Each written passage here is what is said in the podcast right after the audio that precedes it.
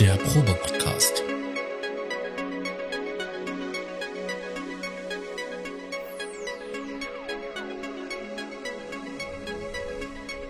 Ein Podcast beim gemütlichen Talk im Proberaum.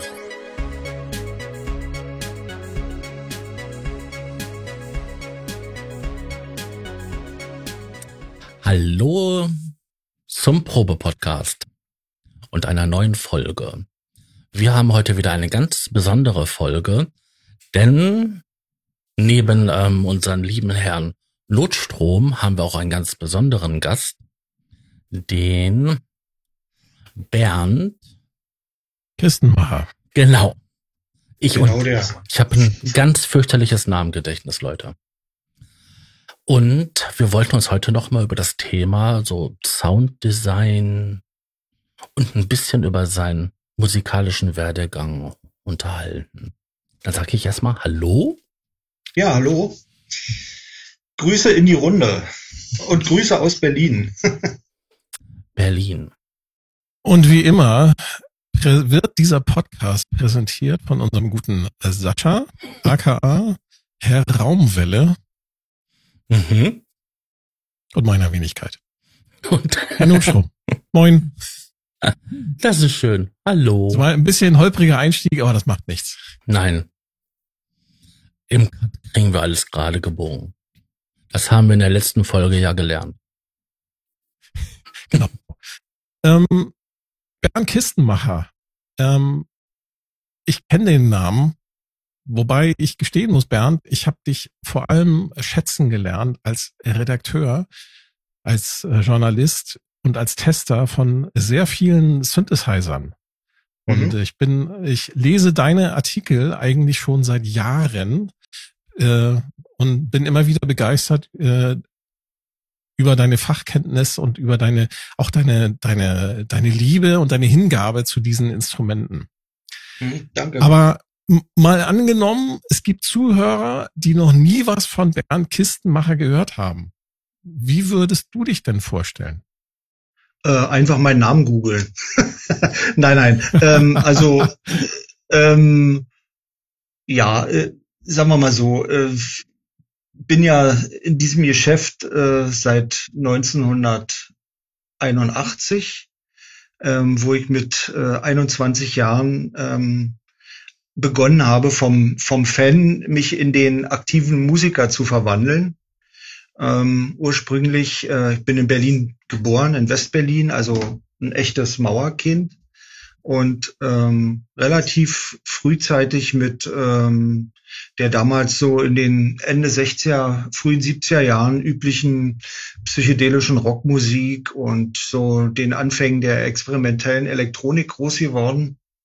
Und habe dann relativ sch schnell, sagen wir mal, so im Alter von elf, zwölf Jahren gemerkt, dass äh, sozusagen um die Ecke bei mir ähm, Großartiges passierte, nämlich ähm, tatsächlich äh, nur wenige Straßen entfernt von äh, dem Ort, wo ich groß geworden bin, ähm, dass äh, in einer in einer Berufsschule in einem Keller ein kleines Studio gegeben hat, was ähm, heute unter der offiziellen Bezeichnung Electronic Beat Studio firmiert. Und ähm, in diesem Studio sind ähm, solche Bands wie Tangerine Dream oder damals noch Ashra Temple oder Agitation Free oder Klaus Schulze oder Michael Hönig äh, groß geworden, im wahrsten Sinne, weil die dort ähm, sozusagen die ersten Schritte in Richtung ähm, elektronische Musikproduktion, ja, sage ich mal, sich erarbeitet haben, gelernt haben, wie auch immer.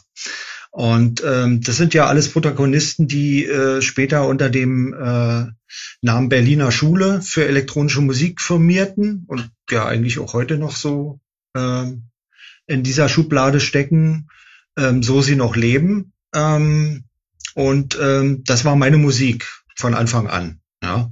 Und ähm, diese Begeisterung dafür brachte mich dazu, mich äh, immer mehr mit den Musikmaschinen, mit dem Instrumentarium zu beschäftigen, mit dem man diese verrückten Sounds machen konnte. Und ähm, damals gab es noch kein Internet, kaum was zu lesen drüber, also es war schon auch nicht so einfach, ähm, sich Wissen darüber anzueignen, aber irgendwie gelang es einem dann trotzdem. Und es gab auch einschlägige Musikgeschäfte, wo dann mal die ersten Synthesizer von, von Arp und Moog und, und was auch immer da damals gab, äh, dann äh, mal auszuprobieren waren. Und man stellte tausend Fragen und blamierte sich und lernte doch bei jeder Frage.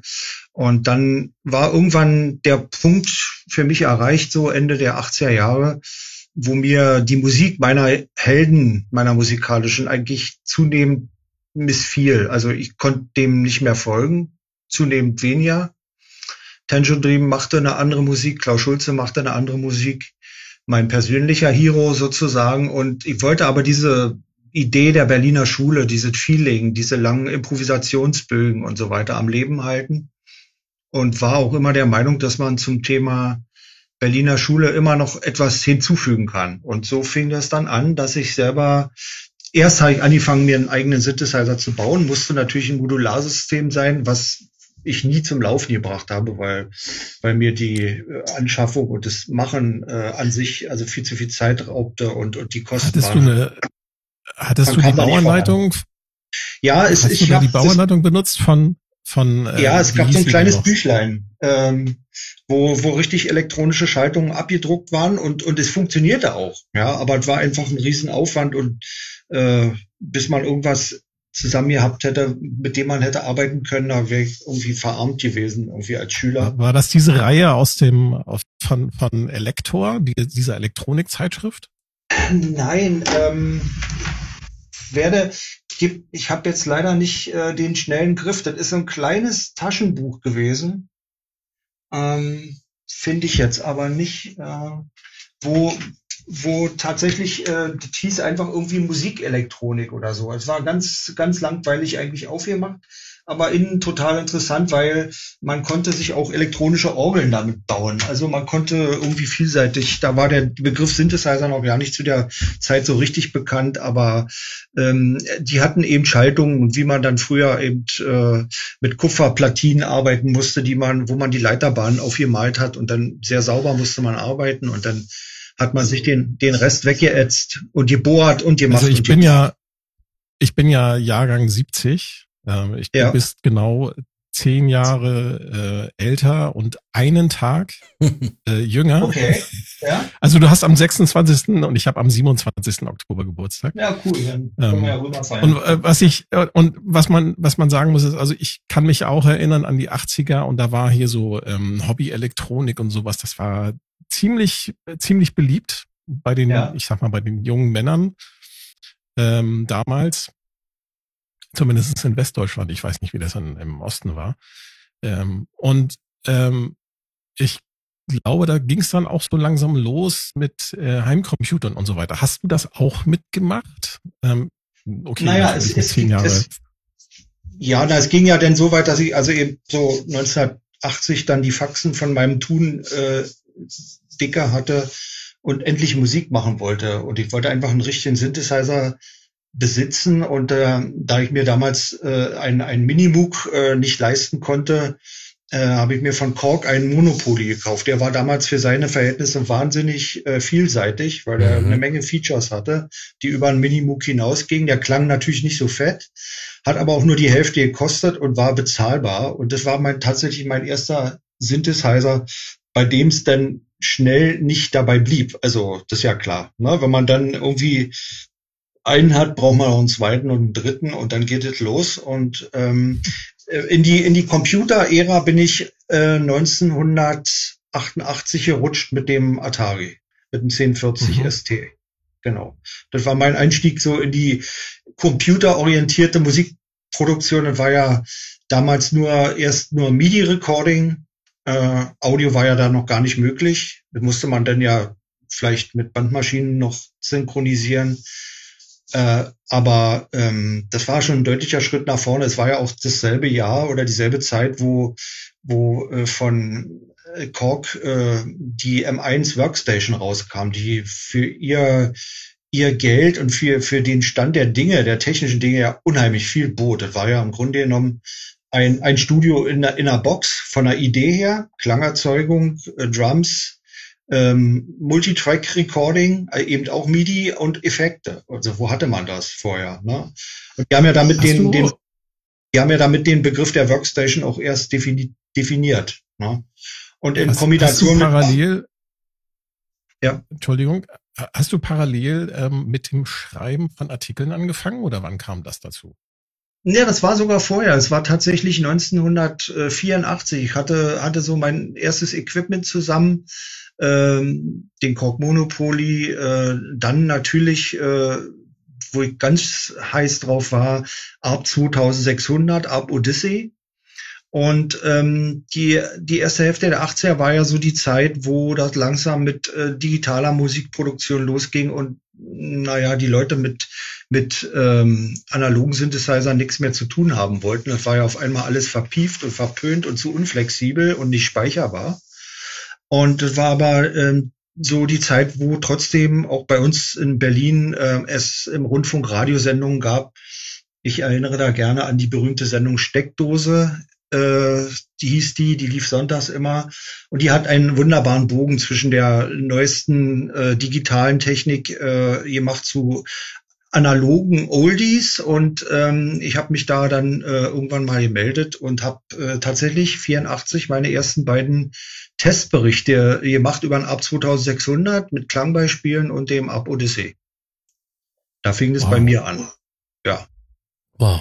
Okay. Das war ein schöner Einstieg, also muss ich auch sagen. Hat mir viel Spaß gemacht und irgendwie hatte ich auch immer so eine Ader, irgendwie so über, über solche Instrumente zu, zu schreiben und ähm, bin ja irgendwie auch immer noch dabei geblieben. auch 40 Jahre später irgendwie. Ja, irgendwie. ich glaube, sowas verlässt einen auch nicht. Und ähm, du machst das ja auch sehr gut weil du irgendwie auch immer eine Beziehung zu deinen Instrumenten aufbaust. Oder wenn du keine Beziehung aufbaust, das hast du in deinem, du bist ja seit ähm, einiger Zeit auch ähm, YouTuber, das hast du, äh, berichtest du dann auch ganz offen darüber und ja, ich finde, man muss da kein Blatt vor Mund, was ich, äh, was ich sehr schätze. Danke. Also mir ist es wichtig, ähm, ehrlich zu bleiben, weil also es ist ja steht ja jedem frei, ähm, seine eigene Meinung äh, über, über irgendetwas, was man von sich gibt, zu haben. Und das sieht man ja auch immer, wie, wie bunt und vielfältig äh, die Meinung ist, wenn man dann die entsprechenden Foren liest. Ähm, das ist so, aber ähm, ich finde, wenn man vielleicht doch einen Denkanstoß liefern kann oder wenn man sagen kann, ah, guck mal, also, es ist ja immer subjektiv, mir gefällt irgendwas nicht. Und dann schreibe ich darüber. Dann sage ich ja auch nicht, dass das Ding scheiße ist oder sonst irgendwas, sondern ich sage einfach nur, also hier hat's mich gestört an der Stelle aus den und den Gründen. So, die, die Gründe müssen ja für den nächsten nicht gültig sein, aber der hat ja vielleicht trotzdem mal so einen Impuls gekriegt, darüber nachzudenken. Und vielleicht, ich meine, wir reden trotzdem immer über viel Geld und Geld hat man immer nur einmal und wenn mhm. jemand eine Kaufentscheidung treffen will, dann muss er sich das schon vielleicht auch dreimal überlegen, ob er sein Dispo dafür überzieht. Ne? Also wollen wir ehrlich sein, ne? das ist doch so. Ja, volle Zustimmung. Als Musiker und auch als Autor, Journalist hast du ja, wie du gerade erzählt hast, viel mitgemacht, aktiv äh, mitgestaltet. Ähm, wie siehst du denn so das aktuelle Angebot an Synthesizern, an Instrumenten, an generell an Möglichkeiten, Musik zu kreieren? Welches Instrument würdest du denn einem Einsteiger in die Synthesizer-Thematik empfehlen, wenn er Berliner Schule oder einfach nur Musik machen möchte? Und warum würdest du das empfehlen? Das ist ja die schlimmste Frage, die man gestellt bekommen kann. ähm, also es ist im Grunde genommen, ähm, ja, man muss, man muss sich vielleicht ähm, mal mit den Produktionsmethoden auseinandersetzen, wenn man sich sowieso für dieses Thema erwerben, erwärmen will. Also äh, wir wissen es, äh, wir brauchen heute keine Keyboard-Burg mehr, um großartige Sounds zu machen. Wir können in einer Box produzieren. Wir brauchen einen Computer. Wir brauchen Software. Gut, der Computer muss fit sein. Wir brauchen auch viel Festplatte. Ähm, ja, ist alles heute aber realisierbar und nicht so ein Problem. Ähm, wir brauchen eine Abhöranlage, vielleicht ein paar vernünftige Monitore. Wir brauchen ein Master Keyboard oder irgendein Keyboard, den man einspielen kann. Und dann kann es mhm. doch eigentlich schon losgehen. Ja. Ähm, man muss sich natürlich fragen, will man Musik machen, die über das rein instrumentelle hinausgeht? Ähm, will man mehr rhythmisch arbeiten? Will man mehr flächig arbeiten? Äh, will man mit Gesang oder mit echten Instrumenten arbeiten? Äh, braucht man vielleicht auch mal, muss man ja auch mal einen Gedanken über die ähm, Räumlichkeiten machen, wo sowas passieren soll, auch über Lautstärke. Ist man einfach im, im Schlafzimmer mit seiner kleinen Ecke zufrieden, um ein paar Tracks zu produzieren oder äh, muss man vielleicht doch mal ins Studio gehen, um nochmal andere Geschichten aufzunehmen? Es hängt ja erstmal von der Musikrichtung ab, die man äh, machen will. So und ähm, dann muss man sich vielleicht auch die Frage stellen, hat man mehr Spaß daran, ein Instrument zu spielen mit seinen Händen oder hat man mehr Spaß, äh, äh, mit Pads zu arbeiten oder, oder mit der Computermaus? Ähm, so, und dann gibt's ja dann doch vielleicht schon ein paar Richtungen, die sich da auftun. Aber äh, im Grunde genommen kann man heute auf dem iPad oder auf dem iPhone oder was auch immer schon ja so weit Musik produzieren, dass man sie anderen äh, vorspielen kann. Ja. Und ähm, ich bin nun wirklich äh, im, im wahrsten Sinne des Wortes noch ähm, alte Schule. Ich mag Keyboard-Synthesizer. Das ist das, was mir immer am meisten Spaß gemacht hat. Ich mag beim Spielen Regler drehen oder den Sound beeinflussen oder, oder was auch immer machen. Ähm, mir ist Haptik äh, an so einem Synthesizer mindestens genauso wichtig wie seine klanglichen Qualitäten. Äh, es muss einfach Spaß machen, an so einem Ding rumzufummeln, rumzuarbeiten. Äh, von der Richtung komme ich eher. Aber wenn mir einer sagt, nee, nee, das brauche ich alles nicht, äh, gib mir eine schöne DAW, die voll mit Plugins ist und kann machen, was ich will, hängen wir vielleicht noch einen Controller ran, um, um die Sounds äh, in Realtime zu verändern, mhm. dann sage ich, wunderbar, wenn du das kannst oder wenn du daran Spaß hast oder wenn es schnell gehen soll, da kommt es ja auch wieder darauf an, macht man für andere Musik, macht man für sich Musik. Ähm, dann, also ich, ich, ich alles, glaube, das alles Geniale, gut.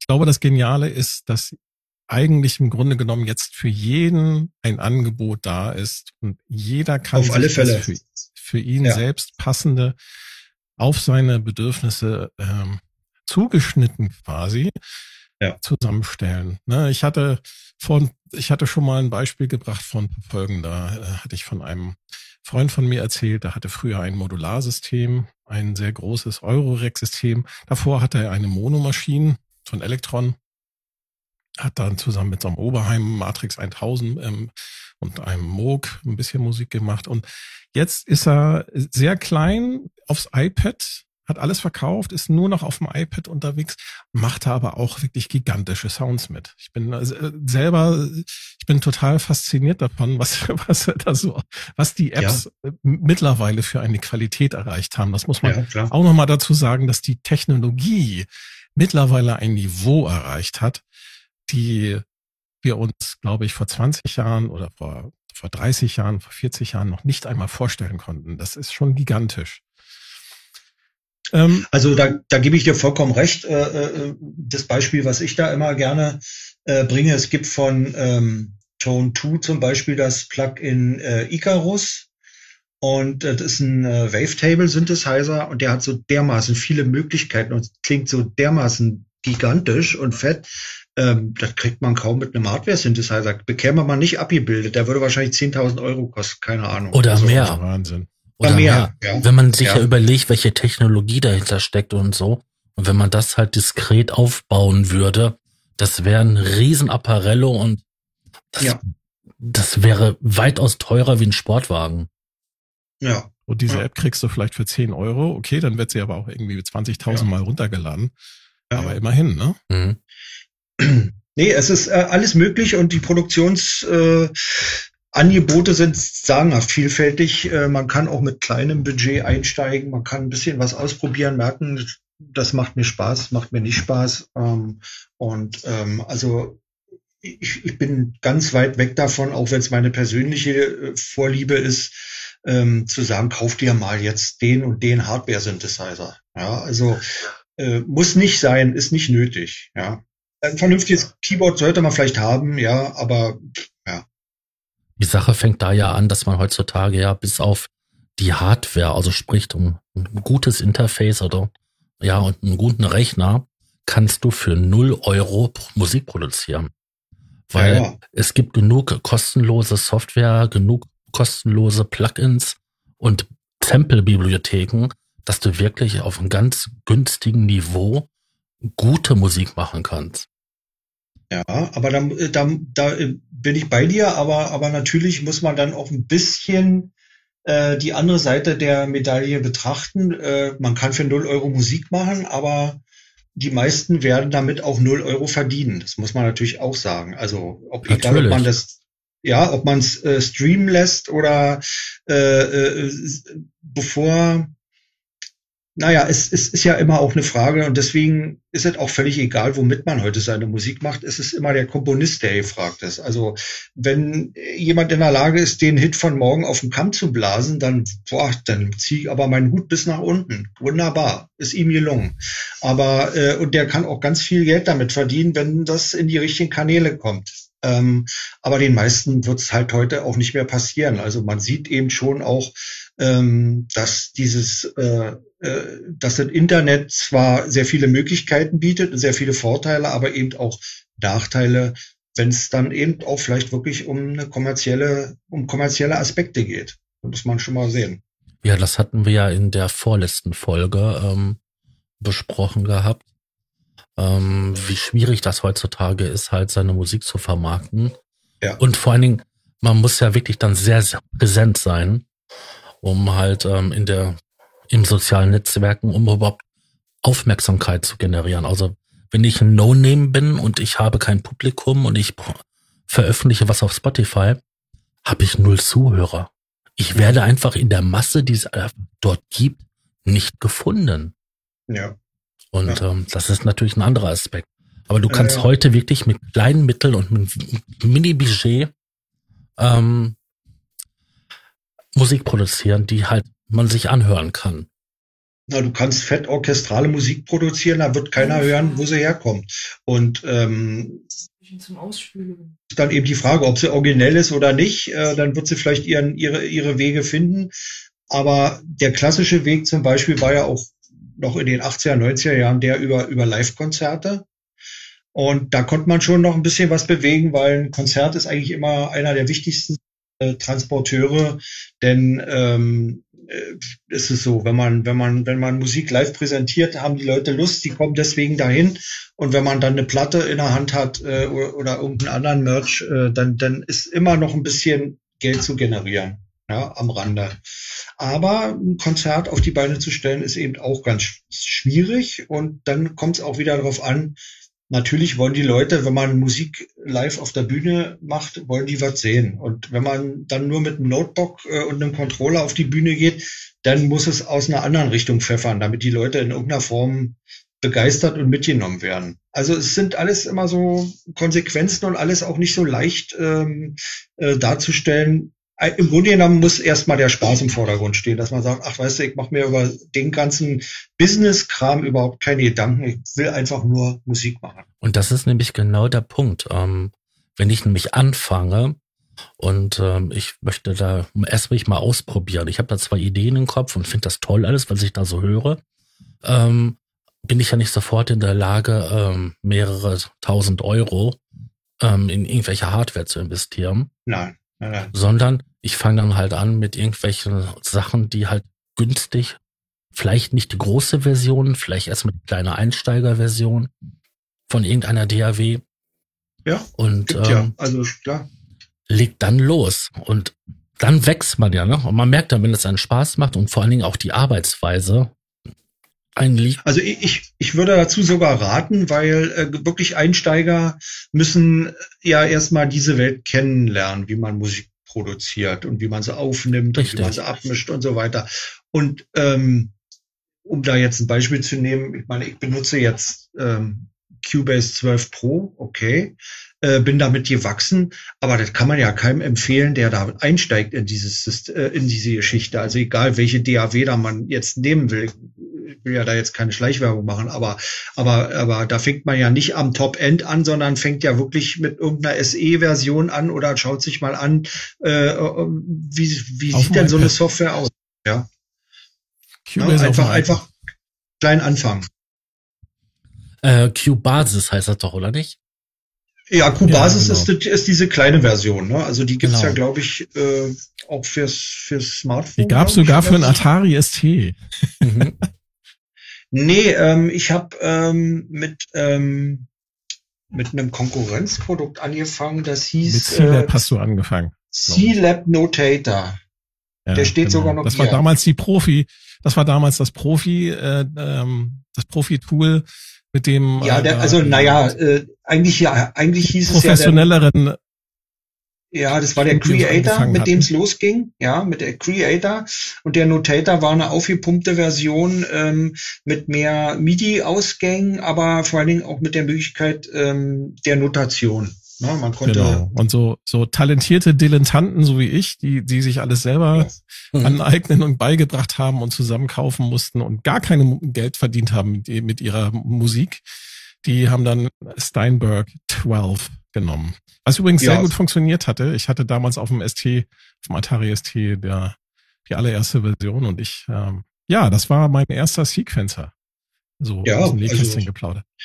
Ja, wie gesagt, ich hatte vorher Art-Sequencer, Analog-Sequencer, aber dann äh, digital mit, äh, wo die Computerproduktion äh, losging, oder Musikproduktion auf dem Computer losging, ähm, war tatsächlich der Creator mein erstes Programm und ähm, meine, da muss man auch mal ehrlich sein, dass der, der Atari damals war auch nicht billig oder, oder die M1 Workstation, die hat viereinhalbtausend D-Mark gekostet. Das war nicht, das ja. war nicht wenig Geld, ja. Atari äh, 2000. 2000 Mark damals. Mark. Ja, na, ist doch viel Geld. Ja. Man sollte ja. vielleicht aber auch nochmal erklären, warum der Atari so extrem beliebt war bei den Musikschaffenden. Denn ja. der ja. hatte nämlich eine eingebaute MIDI-Schnittstelle, die damals nämlich brandneu war. Also die war fest eingebaut und da brauchte man das Ding nur kaufen, hinstellen ja, das, das, und konnte loslegen. Man konnte zwar das, bei anderen Geräten. Nicht ganz. Nein? Nein, das stimmt nicht. Aber der, auf der Spielesektion. Ja, ja, ja war der einzigste, der erste und einzigste und der hat tatsächlich äh, eine, äh, Türen damit aufgestoßen. Also es das gab, ist eigentlich es der. Gab noch eine Computergeneration davor, die 8-Bit-Computer. Da gab es einen Computer, eine Computergeneration, die nannte sich MSX. Und da okay. gab es eine Firma, die wir alle kennen, die hieß Yamaha. Die hatten ah. tatsächlich einen 8-Bit-Computer mit einer MIDI-Schnittstelle. Der hat sich aber so. ganz schlecht verkauft. Und okay. die, äh, ich glaube, es gab auch nicht so richtig so eine Musiksoftware dafür oder die waren ja sehr, sehr rudimentär. Ähm, deswegen ist das Ding einfach ein Flop geworden. Also ja, da ich jetzt Yamaha, sogar was gelernt. muss man sagen, war, das verlinken wir dann alles in den Show Notes. Ja, das gibt eine Riesensammlung.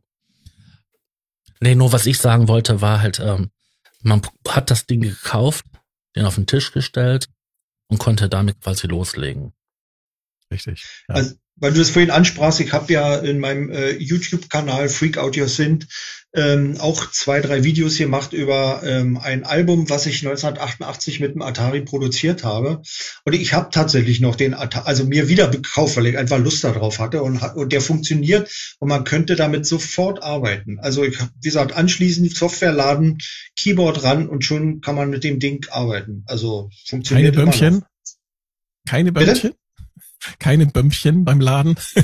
nee, gar nicht, gar nicht. Das, das, also das muss man erklären. Der, der, wir kennen ja alle den Windows Blue Screen. Mhm. Das gab's damals in den 80ern auf den Atari und auf den Amiga Computern auch. Bei der, beim Amiga war es die Guru Meditation, diese totale Fehlermeldung. Ja, jetzt geht gar nichts mehr.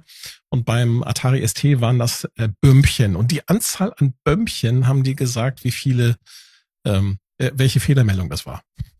Okay. Das so, so nee, nebenbei als Trivia, was keiner wissen wollte, aber trotzdem erzählt bekommt. Der Witz ist, damit bin ich sogar auf die Bühne gegangen, der ist nicht abgestürzt, der hat keine Probleme bereitet. Also, ja, der war sehr stabil, das stimmt, ja. Ja, ja der, war, der lief wirklich gut. Äh, also es gibt sogar Gerüchte, dass Leute behaupten, dass ähm, der Atari ST mit seinem MIDI-Sequencer tighter war und stabiler ja. war als die äh, heutzutage die PCs oder äh, Macs. Ja, ja das kenne ich auch.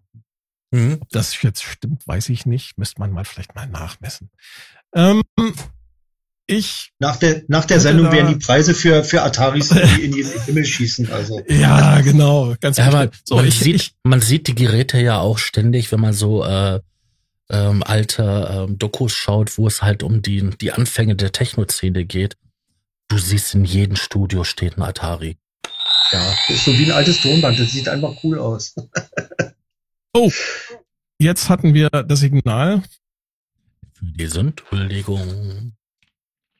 Genau, unsere kleine Rubrik, wo wir in der Kürze einmal Synthesizer, die uns ins Herz gewachsen sind, huldigen wollen. Und unser heutiger Gast, Bernd, fällt mir so ganz ja. spontan ein Instrument ein, wo du gerne mal drüber sprechen möchtest? Äh, ja, das ist ähm, tatsächlich ein, ein moderner Keyboard-Synthesizer, der mir äh, der mich von Anfang an begeistert hat. Äh, und zwar ist es von ähm, Arturia, der Polybrut. Oh. Also ja, Tatsache. Oh. Ja, also ich habe ja schon den Matrix-Brut hier zu stehen. Den fand ich klasse, aber der Polybrut hat so ein paar Dinger drauf, ähm, die mir wahnsinnig gefallen haben. Und ähm, ich hatte auch ein Video darüber gemacht. Äh, der klingt einfach hervorragend. Und er ist zwar nur leider fünfstimmig, aber ja, man kann damit schon eine Menge machen. Sechsstimmig. Aber ja, bitte?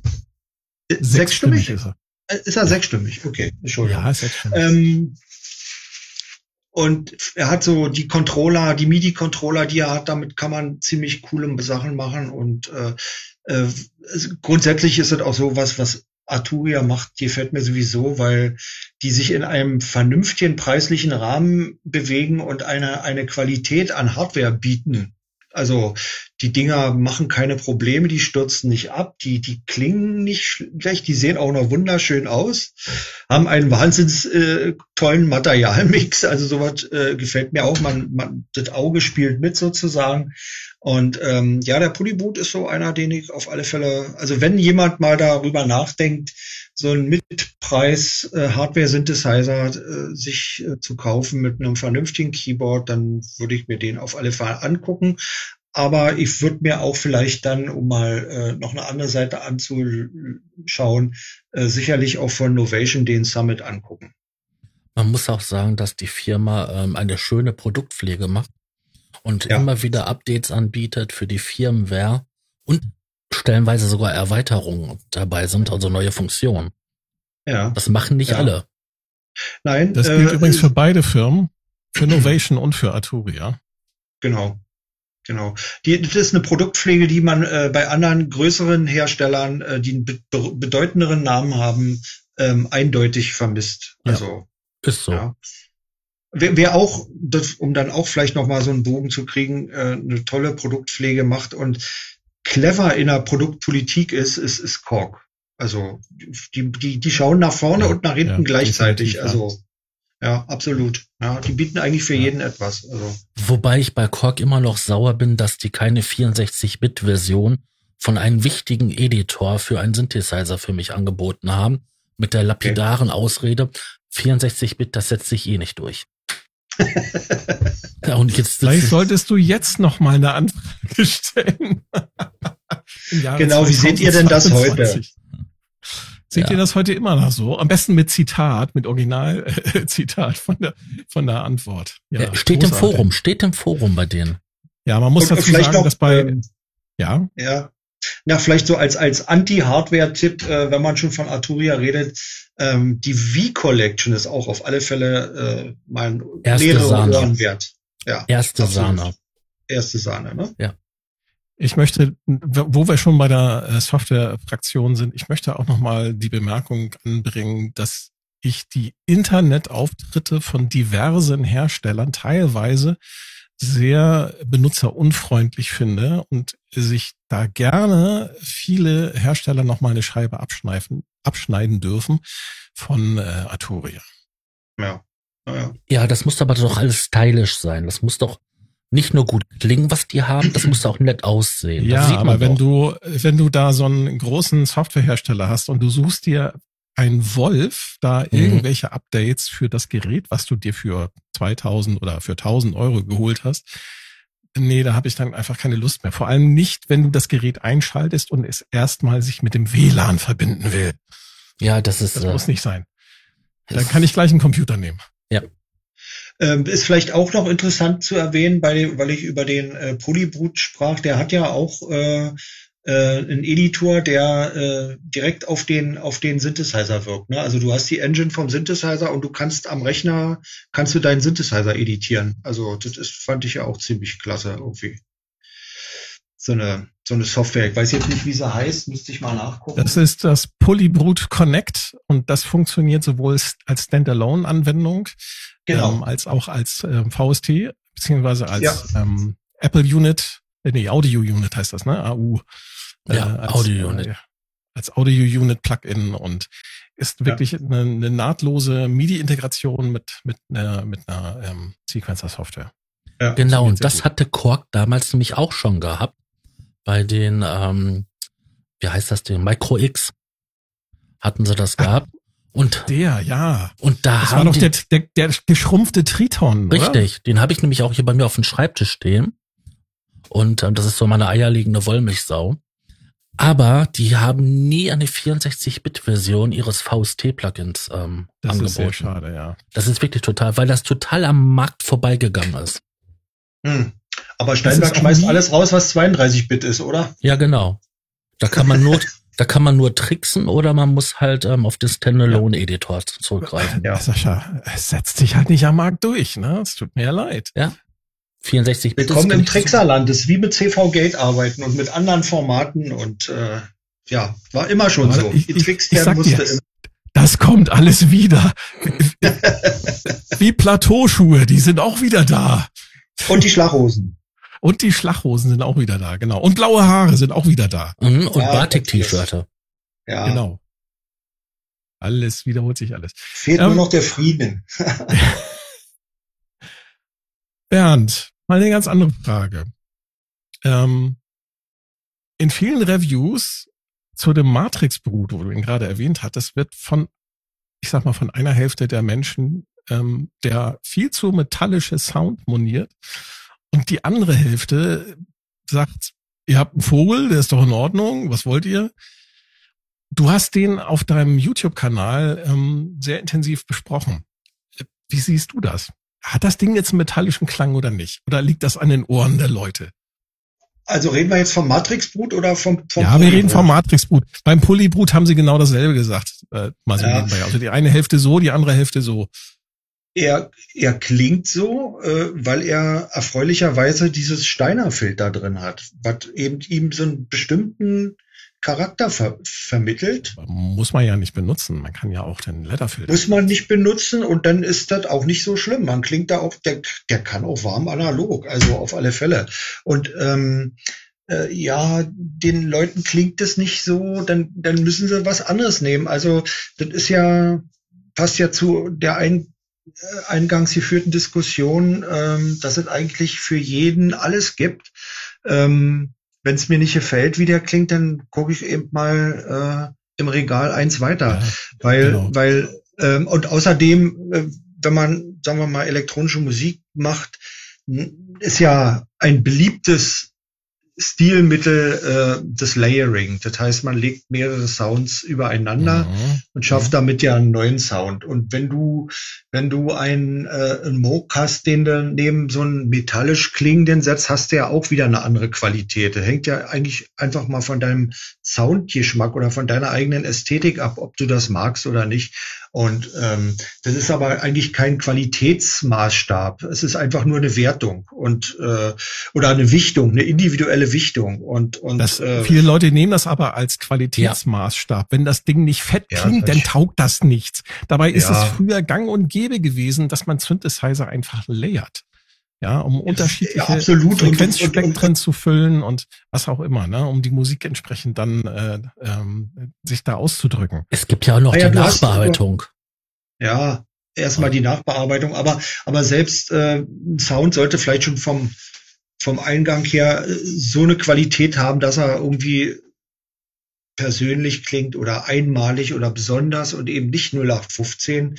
Und äh, gerade durchs Layern kriegst du ja eben so eine Mischung her. Und wenn ein einzelner Synthesizer schlecht klingt, weil er eben zu dünn ist, dann hat aber vielleicht gerade diese dünne Spitze auf einem fetten Fundament irgendwie so eine Qualität, wo du sagst, wow, jetzt passt's aber. Ja, ja genau. und ja. da ist dann eben die Frage, da ist eben dann die Mühe des Sounddesigners gefragt, wie viel man da an Energie reinstecken will in so, so einen Klang.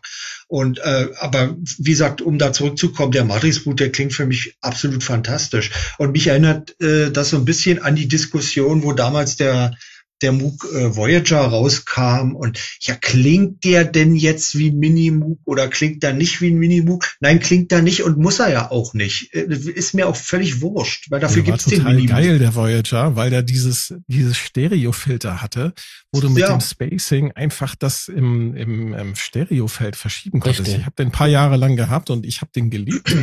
Genau und da konnte der Minimoog nicht, also gut. Nein, ja, das konnte er nicht und der so, klang auch ne? nicht so warm, fand ich. Aber hatte ja. dafür andere Qualitäten, ne? Also da genau. muss man. Das war ja auch ein anderes, anderes Konzept, was dahinter stand.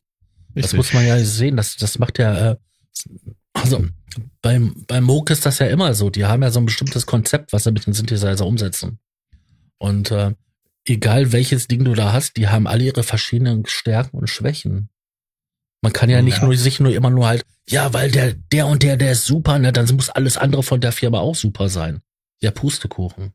Das, deswegen leiden wir ja alle unter dem Guess, unter dem Gear Acquisition Syndrome, weil hm, ja, der und der aber auch, aber der nächste auch, auf alle Fälle. Also so, weißt du, und die Bude ist. Leidest du auch darunter? Na, logisch. Ja. Na, von Anfang an. Also, klar mit einem Synthesizer kann man nicht leben, also ist sinnlos. Wie war das? Ein Leben und der Synthesizer ist sinnlos. Mhm. ja, ist möglich, aber sinnlos. Genau, Silvia ja, Loriosche Mops. Genau. Ja, großartig. Äh, wie gehst du mit deinem Gas um? Gehst du dem nach oder wenn du einen Gasanfall kriegst, sagst du, ja, komm, ich setze mich einfach mal an, an, an mein an eines meiner anderen zehn Geräte und bin dann happy. Ja, wie machst du, wie auf alle Fälle, auf? weil weil ich habe nicht endlos viel Platz und das ist schon immer kommen und gehen. Also da ist Dynamik in dem System und äh, ja, äh, würde ich alle Synthesizer äh, aufgehoben haben, die ich jemals besessen habe, dann bräuchte ich auch irgendwie ein kleines Museum oder was, keine Ahnung. Also, Aber ich glaube, ähm, deine deine Tätigkeit als Tester, die hilft auch so ein bisschen dabei, oder? Beim Auswählen. Aber nur ein bisschen. Aber nur ein bisschen. Also ich habe eine super Kur gegen Gas. Das ist erstens ähm, knapp bei Kasse sein und zweitens keinen Platz haben. Ja, ja, das hilft auf ja, alle Fälle. Das kenne ich. Das kenne ich. Das, also, ja, ja, das Platzproblem ist das, das größere Übel, definitiv. Ja. ja. Ähm, ich habe wirklich ähm, nicht viele Geräte, die bei mir ähm, ausgezogen sind, wenn sie einmal eingezogen sind. Ähm, aber ich habe immer halt sehr bedacht gekauft. Also naja, also ich muss auch mal ganz ehrlich sein, ähm, äh, ist alles schön, macht Spaß, ist toll und die Augen sind mit jeder neuen Veröffentlichung werden die wieder groß und ja, wir sind alle Opfer. Ähm, aber man muss schon auch mal so einen Blick zurückwerfen und da kann man auch ruhig an die Anfänge gehen von zum Beispiel Berliner Schule die haben, was haben die gehabt? Die haben, die haben vielleicht ein Farfisa Sündorchester gehabt, die haben ein Tonband gehabt, die haben vielleicht ein Echo-Gerät gehabt, die haben vielleicht ein Arp Pro Soloist gehabt, vielleicht noch äh, eine Orgel, eine alte Yamaha-Orgel. Und dann haben die Musik gemacht, die so wunderschön war, dass er eigentlich heute noch von den Fans geliebt und gemocht und verehrt wird. Muss man mal so sehen. Die haben mit primitivsten Mitteln haben die wunderschöne Musik gemacht. Und vor allen Dingen war in dieser Limitierung immer auch die Aufgabe drin, beschäftige dich mit dem Zeug, was du hast. Genau. Ja, guck mal jetzt, ja, guck mal jetzt nicht um die Ecke, was da noch kommt. Und das konnte man damals auch gar nicht absehen, was da, da kommen da würde. Da gab's ja auch kaum, kaum Veröffentlichungen. Da gab's kaum was. Ja. Und äh, oder Vangelis zum Beispiel. Ja, der hat, der hat ja, der hat ja quasi schon elektronische Musik gemacht, bevor es ähm, äh, äh, bevor es äh, Synthesizer gab. Der hat seine Hammond-Orgel, der hat eine B100 gehabt, die hat er so gespielt, da hast du gedacht, da, da läuft ein String-Orchester. Mhm. Oder der hat äh, Bandechos äh, benutzt, der hat ähm, von Korg diesen, was die jetzt nochmal äh, veröffentlicht haben, diesen Mini-Korg, so, so eine Kisten, ja, oder eine Klavioline, sowas hat er gespielt, oder E-Pianos. So, und da hat er einen Sound geschaffen, das würde heute keiner mehr hinkriegen. Ja, und äh, da war nicht, also das war einfach eine Limitierung in den Möglichkeiten. Und wenn du dann dich trotzdem ausdrücken willst, musst du dir was einfallen lassen. Da, da, da muss ich mal nachhaken. Da, da muss ich mal nachhaken. Du, du sagst, die haben Sounds hinbekommen, die man heute nicht mehr hinkriegen würde. Was meinst du damit? Naja, Wir haben doch jetzt so viel mehr Möglichkeiten. Ja, also natürlich kriegt man die heute hin, weil, weil alles wird äh, gesampelt, alles wird emuliert und alles wird, wird ja, sonst würdet ja auch nicht so viele in Anführungszeichen Vintage-Effekte geben, äh, die eben ja versuchen. Simulationen. Ja, alles um das nachzustellen. Aber das ist ja nicht, es ist ja nicht dasselbe und es ist ja nicht dieses Handgemachte, weißt du? Das ist eben, ähm, ich mhm. äh, weiß nicht, ob er bekannt ist, äh, noch der, der Michael Hönig, eben auch großes äh, Berliner Schule-Genie, ähm, der auch lange in Hollywood gearbeitet hat, Filmmusik gemacht hat, Koyanis Kazi und so hat auch da da mitgewirkt. Ähm, der hat im Electronic Beat Studio gelernt, wie man Takte in, mit einem Tonband umschneidet. Da haben sie eine Vierviertel äh, äh, Musik äh, aufgenommen und dann haben sie die Aufgabe gekriegt, mach mir daraus ein Fünfviertelstück. Und dann haben die, haben die die Noten wirklich physisch ausgeschnitten und umgeklebt. Die haben Bänder zusammengeklebt, um eine neue Musik zu schneiden. So, so, so mit solchen, äh, äh mit solchen Aufgaben haben die sich beschäftigt. Und dann hat natürlich auch die Hörgewohnheiten geändert. Ja, also ganz primitiv, aber eben auch auf der anderen Seite solides Handwerk. Ja, und ähm, das hat mich von von Anfang an äh, fasziniert. Und und wenn es dann äh, um Echos ging, dann hat man eine Revox A77 genommen und dann hat man lange Bandschleifen über irgendeinen Mikrofonständer zehn Meter laufen lassen, um dann irgendein so Repeat reinzuholen oder so. Ja, äh, das waren Echos. Ja, und, und dann hat man eben gemerkt, ah, da ruft irgendwas, wenn man auf einer bestimmten Geschwindigkeit spielt und so weiter, und dann kommt wieder was zurück und man kann noch mal neu darüber was legen. So, so wurde Musik gemacht und es entstanden einmalige Kompositionen damit. Ja. Mhm. Und heute, ja, nur habe ich ein Plugin und habe noch zehn Plugins, äh, die alle irgendeinen Sound kreieren können. Und, und wenn mir das alles zu, zu clean und zu digital klingt, dann haue ich hinten noch irgendwie äh, Effekt rein, der mir das alles übersteuert. Ja, eine Röhrensimulation. Ja, haben wir da nicht, haben wir da nicht eigentlich eine Umkehrung von den Verhältnissen? Damals hat man ähm, Limitierungen gehabt, die halt aufgrund der Instrumente und aufgrund äh, dem, was an technischen Möglichkeiten da war. Und heute haben wir eine, eine, eine Umkehrung von den Verhältnissen in dem Sinne, wir haben den totalen Gierüberfluss, ja.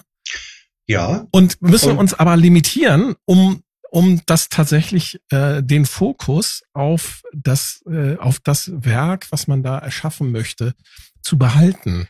Ich möchte da einen Namen in den Raum werfen. Das ist dann der der der Heinbach, ähm, auch aus Berlin, der sich ganz bewusst ähm, jetzt zum Beispiel auf seine auf seine ähm, Test-Equipment äh, ähm, Geräte da äh, konzentriert und damit Musik macht. Ja, es ist ein toller Ansatz, weil der, der, der hat es ja auch für sich wahrscheinlich erkannt, dass er sagt, nee, also mir nützen jetzt nichts äh, 20 neueste Synthesizer irgendwo ähm, in der Bude, sondern. Hat er auch, aber. Ja, sicher. Klar. Kommt ja auch alle dann irgendwann. Aber, aber er ist auch Archiv. der, der mit dem Nagra, mit dem Nagra Aufnahmegerät, also so ein altes Tonbandgerät, über die Superbooth läuft und damit die Leute interviewt. Ja, naja, ist eben, der ist, der hat so ein, der hat so einen, so einen Uransatz sozusagen im, im Produzieren genau, von Musik. Ja. Aber du lernst dadurch ja viel. Du lernst auch ja, so, so viel ja. erkennen, ja.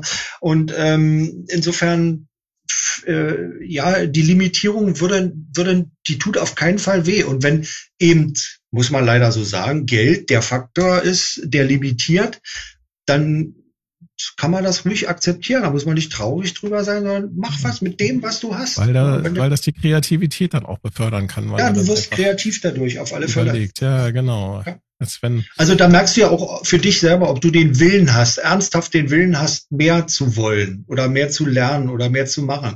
Und das geht nur übers Scheitern und geht auch nur über Limitierung. Also anders, anders läuft nicht. Bei dem Überangebot, ja, weißt du, äh, ich kann auch mit, mit 17 einen Führerschein machen und mein Daddy stellt mir einen Ferrari hin mit 5000 PS. Ja, dann fahre ich mich gleich tot. Kann ich alles machen heute. Ja, ich kann auch mit, mit Cubase Pro 12 einsteigen und mir die teuersten Plugins und noch 20 Synthesizer und kann mit dem Zeug überhaupt nichts anfangen, weil es mich vollkommen überfordert. Mhm. Ja, so.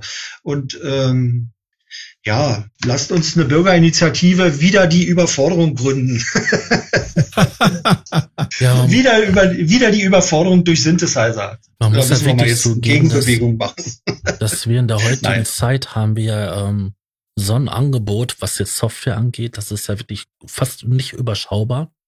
Ja. Und so viele Hardware-Synthesizer und auch von kleinen Firmen, das habe ich so noch nicht erlebt. Also die letzten zehn Jahre ist, alleine ist was da, Behringer da auf dem Markt ja, ist auch dieser also gesamte. Analogmarkt wieder explodiert. Ja. Also ich kann mich noch erinnern, so Ende der 80er Jahre wollte keiner analoges Zeug haben. Da, da wollten sie alle nur digital haben. Also ähm, FM, FM7 hier, so ähm, FM-Synthese und so weiter, DX7. Und dann später die auf Sample basierenden ähm, Synthesizer, die sogenannten Rompler. Das war die Zeit, wo du Minimoog für 700 D-Mark gekriegt hast, wenn du Glück hattest. Und ich hatte Genau. das Glück. Genau. Und wenn man dann so die, äh, sich die Zeit anschaut, wie lange, lange das ganze Digitalzeug so überlebt hat und dann eigentlich nur immer das gleiche aufgekocht wurde, dann gab es virtuell analoge Synthesizer. Die wurden auch immer nur weiter aufgekocht, zwar immer hier, da erweitert, dort erweitert, der Speicher erweitert und so weiter und hast du nicht gesehen. Und jetzt, seit ein paar Jahren, explodiert der Analogmarkt. Sei es Ja, modular, auch wieder, ja, ne, als hast, für du hast aber auch wieder Modularsysteme. ein Digital-Radio. Ja. Nee, ich, äh, ich wollte nur sagen, du hast jetzt aber auch wieder so ein Digital-Retro-Welle, hast du auch. Also Digital-Retro wird auch schon wieder auf dem Gebrauchtmarkt teurer. Das war auch vor, vor ein paar Jahren, noch drei, vier Jahren, deutlich günstiger. Und die Preise steigen jetzt auch schon wieder, weil die Leute dann auch wieder Bock haben auf alte Sampler, die schlecht klingen, weil, weil der schlechte Sound schon wieder interessant ist. Das Also- muss noch nicht mal so alt sein. Äh, Genau. Elektron-Monomaschinen habe ich damals für 600 Euro verkauft, äh, Mitte der 2010er. Kriegst du mittlerweile nicht unter zweieinhalbtausend Euro. Mhm. Die sind Ja. irre, die Leute. Es tut mir leid, aber die Maschine ist gut, aber so gut äh, ist sie nicht. Wenn wir jetzt hier mal so eine Yamaha SY35 nehmen, den konntest du in den niedrigsten Preis gebraucht für unter 100 Euro kaufen. Ja, Da lag der so bei 90 Euro.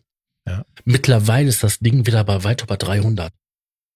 Ich sag nur mal 909. Das ist natürlich der Drumcomputer, die Drummaschine schlechthin. Ne? Das, das liegt aber auch daran, dass dann solche, ich sag mal, solche Koryphäen wie, ähm, wie heißt denn dieser Amerikaner, der, der damit aufgetreten ist und da live drauf rumgetrommelt hat. Nicht Karl Cox. Ja, ich weiß. Andere. Du weißt, wen ich meine, ne? Ähm, Also es gibt eine ganze Reihe von namhaften Künstlern, die da wirklich geile Musik mitgemacht haben und da- das weckt dann auch so ein bisschen so die Begehrlichkeit der Leute, dass sie auch sowas haben wollen. Mhm. Ähm, Das war doch hast es ja, gewesen. Die 909, die 808, dann die ähm, ja, 303 genau, ja. und gegebenenfalls noch die 707 oder 767. Das waren Wobei die Instrumente klingen auch geil. Das muss man schon sagen. Die klingen wirklich geil. Ich hatte mal von Acid Lab, die haben ja diese, diese Klone gemacht. Der, der Roland Drummies, ähm, von, ich hatte von Acid Lab eine Miami und äh, ich hatte einen Auftritt in Hamburg vor in, in so einem kleinen äh, Kino da in, auf St. Pauli und das, das war schon geil mit einer großen Soundanlage da, die die Kicks und die die Snares zu hören. Das, naja, da kommt dann erst richtig raus, der Klang, klar. ja, genau. wenn du ein ja. Soundsystem Ja, dran hast, was ein bisschen Richtig. schiebt, also klar. Ja, es ist, ähm, aber da hast du natürlich, ähm, äh, ist jetzt völlig egal, ob wir über Berliner Schule oder Techno oder sonst was reden, du hast eben ähm, natürlich immer die Begeisterung und die Leute wollen es nachvollziehen und die wollen es Mhm. nachmachen. Nun kannst du dich wirklich äh, äh, austoben, kannst eben wirklich äh, schlechtes Sampling in Anführungsstrichen machen, du kannst äh, irgendwelche Drumcomputer-Clones kaufen, ähm, ohne das jetzt bewerten zu wollen, aber du kannst eben auch äh, analoge Synthesizer und äh, virtuell analoge. Und du hast tausend Sachen, die du machen kannst. Und ich glaube schon, dass es sehr schwer ist, seinen, seinen Weg da zu finden. Aber im Grunde genommen steht am Anfang immer die Komposition. Was will ich machen? Also, weißt du, und wenn du ein schönes Stück schreiben kannst, dann ist es auch vielleicht erstmal nicht so wichtig, ähm, dass du deinen Steinway dazu stehen hast oder deinen äh, Riesenmoog oder sonst irgendwas, äh, sondern ja, ich kann das nicht äh, mir leisten. Ich mache es mal ein bisschen mit einer Tischhupe, vielleicht nicht so, aber aber mit einem einfacheren Mittel und ähm, schau doch auch mal, ob das nicht vielleicht ganz originell klingt oder ob das nicht interessant genug ist, dass sich das andere auch anhören wollen. Ausprobieren. Ja, das ist eine super Überleitung zu meiner nächsten Frage und dann vielleicht auch schon der letzten Frage mhm. in dieser Stunde. Das ja. brauchen wir gleich noch mal, was du antwortest. Ähm, Du hast äh, in einem Interview mal gesagt, dass dir die Berliner Schule, also beziehungsweise das gab diesen Begriff gab es ja, gab's ja damals noch nicht, sondern dass dir äh, dieses diese Art der Musik, ähm, äh, dass du da rausgewachsen bist, hattest du gesagt in dem Interview. Mhm. Ich weiß gar nicht mehr, wo das war. Ähm, und dass du mittlerweile andere Musik komponierst. Kannst du da noch mal drauf eingehen? Was macht Bernd Kistenmacher nach dieser Ära? Was macht er jetzt? Ähm, War meine erste Frage. Wir sind ja immer alle irgendwie beeinflusst. Keiner ist ohne Einfluss und ist sozusagen der, der moderne Einfluss ähm, unserer Neuzeit äh, die Musik von Hans Zimmer, muss ich ganz ehrlich zugeben, ähm, weil er es geschafft hat, ähm, mit seiner hybrid-orchestralen Musik so einen Sound zu finden, der mich völlig umgehauen hat. Also ich erinnere da sehr gerne an seinen Soundtrack ähm, zu Inception, den ich auch immer noch für oh ja, der ist toll. Der genialsten halte, die er gemacht hat. Und, Sounddesign äh, bei Howard Scar, nebenbei bemerkt. Ja, genau. Howie hat's gerockt und ähm, äh, der hat tolle Sachen gemacht. Und ähm, also abgesehen davon, dass die Plugins von äh, ja, wie spricht man die Firma eigentlich aus? UI oder UHE oder, uh, oder wie auch immer? Uh, uh. äh, ich weiß es nicht, aber wir Urs kennen Heckmann. sie alle. Nennen wir sie genau. einfach. Urs Heckmann. Urs, Urs äh, Heckmann, äh, schöner deutscher Name. UHE, genau. würde ich sagen. Oder UI, wenn es die Amerikaner aussprechen würden. Wahrscheinlich, oder? Genau. Ja, Und äh, ja. jedenfalls ähm, Zebra, wunderbar. Ein, einer der tollsten Synthesizer der letzten Jahre. Also Plugin-mäßig. Also und, der Urs Heckmann, ähm, jetzt habe ich dich unterbrochen, entschuldige. Urs Heckmann ja, nee, ist, aber seine, seine Musik, also ich mag, äh, ich mag diese orchestrale, symphonische, ja. elektronische Musik und das ist eigentlich auch das, was, was ich so mache. Aber ich gehe eigentlich fast in letzter Zeit, ähm, wenn ich so ein bisschen für mich hier mache, ähm, äh, fast eher heute in den Ambient-Bereich. Ja gar nicht so mhm. wuchtig. Also so. Das ist eigentlich das, aber so stundenlange Sequenzer laufen lassen, das, das ist so ein bisschen hinter mir. Hast du schon mal drüber nachgedacht, sowas wie der Martin Stürzer, aka Felios, zu machen? Der hat ja sehr erfolgreich auf seinem YouTube-Kanal, macht er regelmäßig ähm, Ambient Live-Konzerte. Hast du da mal drüber nachgedacht, vielleicht auch sowas zu machen? Wäre das was Ja, ja, schon. Äh, gibt auch sogar so eine Einladung äh, und, und bin denen eigentlich auch noch eine Antwort schuldig ähm, äh, für so einen ähm, TV-Kanal, der in Köln sitzt, äh, so eine so eine Sache zu machen. Die setzt aber eine Menge Vorbereitungen vor, so spontanen Rocken, wie es mhm. dann vielleicht nachher aussieht, könnte ich nicht und die Zeit habe ich aber jetzt nicht, das vorzubereiten. Aber ich, ich weiß, ich habe sowas auf dem Schirm und naja, man muss das auch ein bisschen mit paar Kameras filmen und ein bisschen tricky machen, dass das auch nett anzuschauen ist. Also ja, da ist, ist auch ja. viel Aufwand hinter. Ja. Aber ja, äh, ja, ist das, eine, ist das heute eine Idee, natürlich, auf alle Fälle, klar. Letzte Frage man, man muss sich hier. Achso. ja, okay. Letzte Frage von mir. Du bist nicht nur ein begnadeter Musiker, Journalist, ähm, Synthesizer-Tester. Du hast auch, ähm, bist auch unter die Buchautoren gegangen. Du hast ein Buch geschrieben über die ähm, Ära Berliner Schule mit ähm, gespickt mit vielen Geschichten. Ähm, ich habe jetzt nur den letzten Stand gehört, dass an der Veröffentlichung gearbeitet wird. Kannst du da schon was Aktuelles dazu verraten? Leider nicht, außer dass ich immer noch einen Verlag suche. Also es ist tatsächlich die Geschichte der Berliner Schule für elektronische Musik auf äh, ganz satten 900 Seiten, die wahrscheinlich auch noch arg gekürzt werden müssen. Aber äh, die Geschichte ist zumindestens in äh, so um die 40 Interviews ähm, festgehalten von Leuten, wow. die wow. in der Zeit ähm, gelebt haben, die es begleitet haben. Es ist auch ein Buch über Westberlin, weil die natürlich diese ganzen Dinge eben in, in, in Westberlin passiert sind. Und äh, damit ist natürlich auch so ein bisschen der Geist der Stadt äh, abgebildet. Also weil ich die Leute auch gefragt habe, wie war denn West-Berlin für dich damals und so weiter. Ähm, ja, ich suche immer noch einen Verlag. Es ist wahnsinnig schwierig. Ich hätte fast jetzt äh, im, äh, am Rande äh, des letzten Superboos eine tolle Firma gehabt oder einen tollen Verlag gehabt, der aber leider äh, zurückgezogen hat. Und ähm, es ist ein gewaltiges Projekt und äh, ja, mich ärgert es ein bisschen, weil wir wissen es ja, kann man ja auch ruhig so sagen, Surkamp äh, ist, ein, ist ein toller Verlag, der schon zwei Publikationen zu dem Thema rausgebracht hat. Ähm, äh, äh, zum Beispiel Electricity von dem Rudi Esch ne?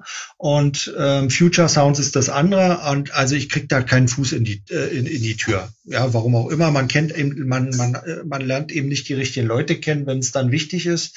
Ähm, Peter Grandl hat supported auf dem YouTube-Kanal. Ich habe es äh, auf meiner Website supported.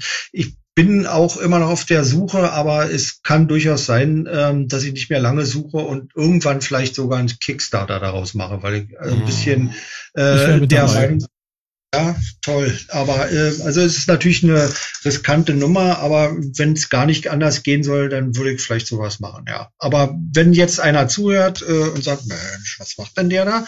Äh, der soll mir doch mal ein Exposé schicken, dann bitte gerne mich kontakten. Ich bin offen für alle Ideen. Super Schlusswort. Mhm. Sascha. Ja. Du hast die abschließenden Worte parat. Hoffe ja. ich das waren jetzt so viele tolle Eindrücke und ähm, so schön erzählt, dass ich total hin und weg bin. ähm, ich bedanke mich bei unserem Gast für die ähm, schönen Erzählungen und ähm, hoffe, dass ihr das nächste Mal wieder dabei seid, wenn das heißt ähm, der Probe-Podcast. Und da bleibt mir jetzt nichts anderes übrig, als zu sagen, danke sehr und tschüss. Tschüss. Auch von mir aus Tschüss und äh, Grüße an euch und viel Erfolg bei eurem Tun in der Zukunft. Dankeschön. Vielen Alles Dank. Gute. Danke, tschüss. Unterstützer erhalten Vorabzugang zum Rohschnitt der Podcast-Folgen vor der eigentlichen Veröffentlichung. Weitere exklusive Inhalte wie Vor- oder Nachgespräche oder eine Art Tagebuch. Alle Informationen, wie man Unterstützer wird, findet ihr in den Show Notes. Der Probe-Podcast.